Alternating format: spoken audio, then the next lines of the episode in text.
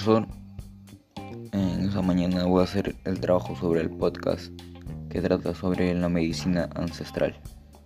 La medicina alternativa es una forma ancestral que busca prevenir y tratar una amplia variedad de dolencias y enfermedades de la forma más natural posible. Sin embargo, se deben reconocer los avances de la medicina convencional y aprender a complementar ambos campos dando siempre prioridad a la salud.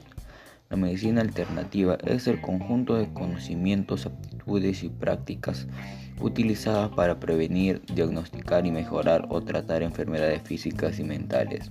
Se basa en los saberes y experiencias ancestrales de los pueblos originarios de todo el mundo.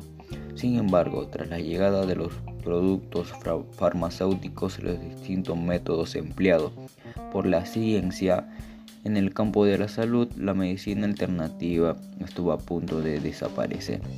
Actualmente en todo el mundo se pueden encontrar espacios que ofrecen servicios de medicina alternativa, entre los que se encuentra la acupuntura, la quiropráctica y el uso de las plantas medicinales.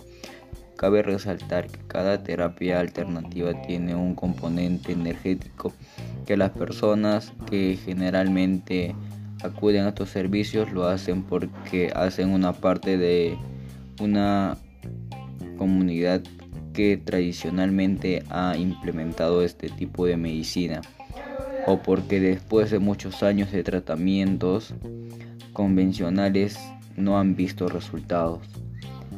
Le puede, le puede interesar las plantas medicinales para curar dolencias y recuperar saberes ancestrales. La medicina alternativa es bien vista para prevenir y controlar dolencias y malestares. No se encuentra en estado grave.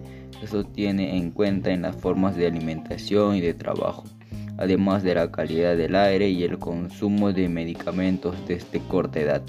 Influyen en el, en el alcance de tratamientos alternativos, ya no sea el mismo que hace cientos de años.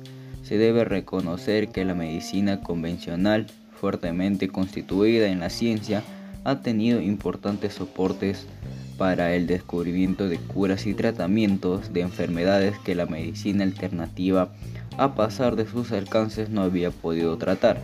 Es porque eh, se recomienda acudir a la medicina complementaria, en el que se recuperan aquellos saberes ancestrales que mantienen la vitalidad del cuerpo y la mente, pero cuando sea necesario se complementen con procedimientos o tratamientos a los que la ciencia ha demostrado efectiva.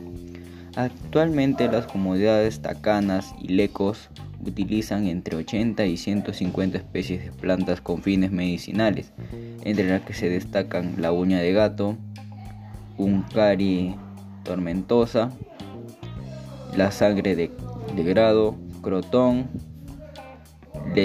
lechiri y, motaku y el copaibo. Y esas son las plantas medicinales que ayudan a a proteger sobre las enfermedades o tratar una enfermedad. Y eso es todo, profesor. Gracias. Mi nombre es Christopher Saldaña Panduro, del cuarto A.